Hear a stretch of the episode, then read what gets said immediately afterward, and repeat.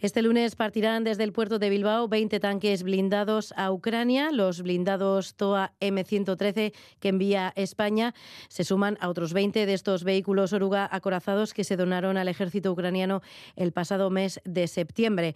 Vamos a saludar a Javier Couso, ex eurodiputado y analista geopolítico militar. A Rachaldeón. Un placer estar con vosotros. Eh, ¿Qué le parece este envío de tanques a Ucrania por parte del gobierno español? Bueno, pues me parece, bueno, muy mal, en el sentido de que lo, lo que está haciendo es elevar pues la tensión en, un marco de escalada militar que no olvidemos estamos enfrentándonos a la primera potencia nuclear, ¿no? Lo dijo el otro día incluso la ministra de Exteriores alemana en el, en el Congreso alemán que estaban en guerra con Rusia, ¿no? Lo cual es algo gravísimo, sobre todo romper una neutralidad que era eh, un consenso en la política exterior española. Asegura eh, el Gobierno que la entrega de estos 20 TOAS eh, a Ucrania eh, forman parte del compromiso claro e inequívoco con la paz. Bueno, pues sí, pues estamos en, las palabras orwellianas, ¿no? De 1984, el doble pensar, ¿no?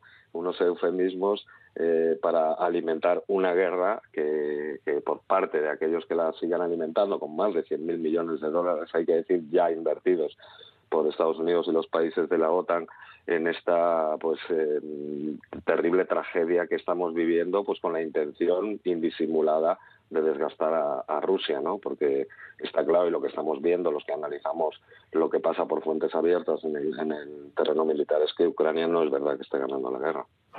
Eh, estos tanques son eh, los blindados más antiguos en servicio del Ejército de Tierra español, eh, que se utiliza para el transporte de personal militar, pero el ejército ucraniano eh, podría utilizarlos como arma o está garantizado su uso exclusivo para trasladar soldados.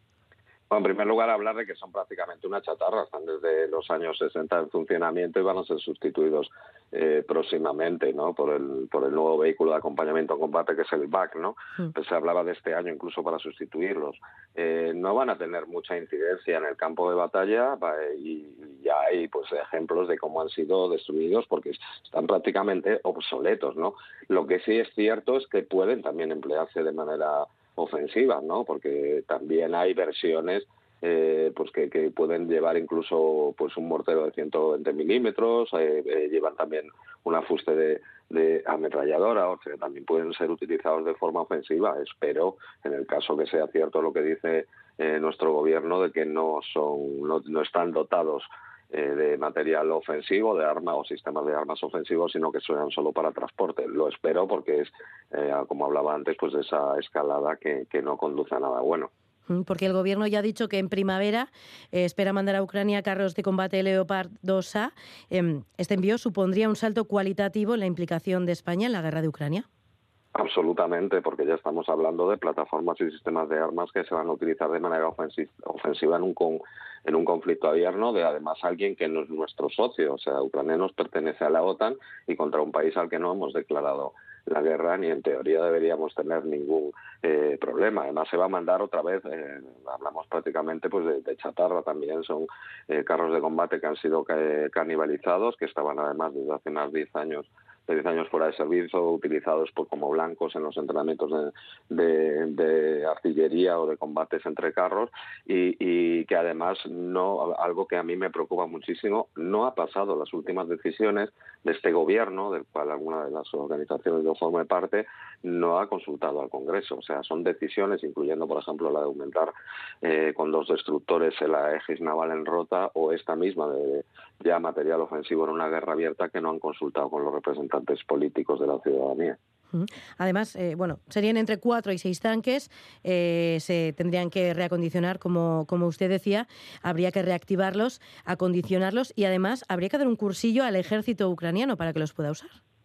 Pues sí, todo esto suena como a ópera bufa, ¿no? Porque realmente esos blindados no van a estar eh, hasta dentro de unos meses en el, con la capacidad de las Fuerzas Armadas ucranianas de manejarlo, porque además no son parte de su, de su dotación de carros, que la mayoría eran soviéticos, eh, según el, el, el análisis de Global Data de 2021, al empezar la guerra, eh, Ucrania tenía más de 2.500 eh, carros de combate, o sea, 12.300 vehículos blindados y unos 2.550 carros de combate de origen eh, soviético y, ruso, ¿no? Por lo tanto, es muy difícil, es una pesadilla logística introducir nuevos carros y lo que quiere decir es que igual la narrativa que nos cuentan los grandes medios de comunicación no es real, ¿no? Porque si ahora están pidiendo en torno a 200, 300 carros de combate, que no se le va a dar, yo creo, más de la mitad, no representarían ningún cambio de rumbo en la guerra teniendo en cuenta que hace un año tenían 2.550 carros de combate,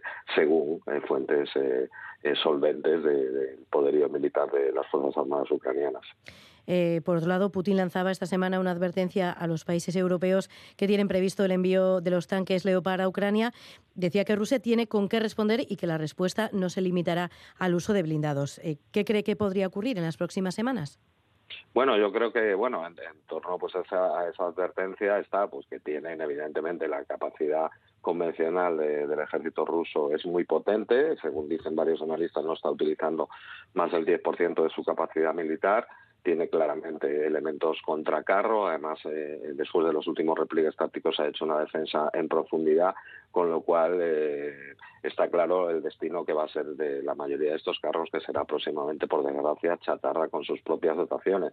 Pero yo creo también que hay una advertencia clara también a los países que ya están eh, escalando y participando con armas ofensivas. Se ha roto uno de los tabús y yo creo que también pues eh, a, nivel, a nivel de relaciones diplomáticas y futuras eh, de nuestro país, nuestro país pues será visto a ojos de, de Rusia pues como, como agresor y eso es algo que no nos conviene a los ciudadanos españoles nos, nos convendría más estar trabajando pues por la paz y por un sistema de, de seguridad europeo que, que, respetara las necesidades de seguridad de ambas partes, ¿no?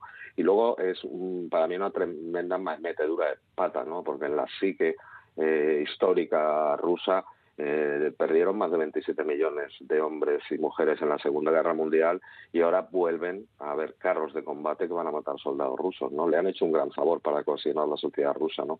Porque todas las familias tienen algún bisabuelo o bisabuela o incluso abuelos si tienen mucha edad que saben lo que lo que hacían los carros de combate alemanes que antes se llamaban de, de otra manera eh, los eh, los Pantera, los Panzer y ahora son leopardos. Javier Couso, ex eurodiputado y analista geopolítico militar, gracias por estar con nosotros en Crónica de Euskadi fin de semana. Un saludo. Un placer.